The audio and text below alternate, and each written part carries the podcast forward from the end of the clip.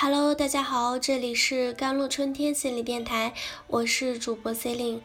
今天跟大家分享的文章叫做《爱而不得，就把精力熬成养分，熬成才华》。最近看电视剧《好久不见》，名校毕业的女孩梦蝶，先是看上了富二代同学贺岩，勾搭不成，竟然转而勾搭贺岩的老爸。比他自己亲爸还要大好几岁的房地产老总贺文华，真是令人大跌眼镜。你说年纪轻轻、形象不错的高材生，去哪不能找份好工作，踏踏实实的在事业上拼搏个几年，养活自己完全没有问题啊？为什么非要做小三，非要让人家包养呢？像梦蝶这样不想在事业上好好打拼，只想靠身体、靠脸去从男人那里获得物质财富的女孩，在社会上还是有不少的。这些女孩或许还不明白，世界上女人可以走的路有千万条，出卖色相和肉体是最艰难、最不靠谱的一条。男人并不傻，他知道你为什么会爱上他。所以，他对你不会全然的信任，也不会全然的交心。到最后，你会发现，你的生活越富足，内心却越寂寞、越荒芜。而且几年后，当你无可避免的颜色凋谢，当初你靠青春美貌吸引来的男人狠心甩掉你的时候，招呼都不会跟你打。女人自己不好好努力，想靠所谓的爱情吃一辈子，想舒舒服服走捷径，不仅不靠谱，而且不高级。对真正聪慧的姑娘来说，爱情不是她从男人那里获取的筹码，而只是内心情感的一种需要。对她来说，爱情不是生活的全部，不是必须，而只是一剂甜品，是锦上添花。这样的姑娘要爱情，但不执着于爱情，更不会执迷于某一个人。美国当红的歌手泰勒·斯威夫特谈过无数次的恋爱，每次恋爱失败，他也伤心，也心碎。但伤心过后，他又变得元气满满，可以重新和别的人相爱相遇，并且他把每一次恋爱和失恋。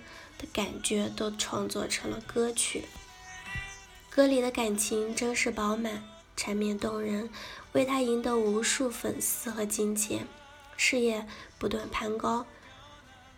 遇到爱就勇敢的爱，爱而不得就把精力熬成养分，熬成才华，这才是一个聪明姑娘的正确恋爱姿势。如果所遇不淑，不要留恋，拍拍身上的尘土。转身离开就好，总有珍惜你的人在前方等着你。而那些把爱情当人生唯一信仰、当必不可少的主食的姑娘，往往会遭遇渣男，悲伤的失去自我，面目全非，空有一副好皮囊、好才华，却为爱之上，把人生的幸福全部赌注在一个男人身上，是多么的缺心眼和不靠谱啊！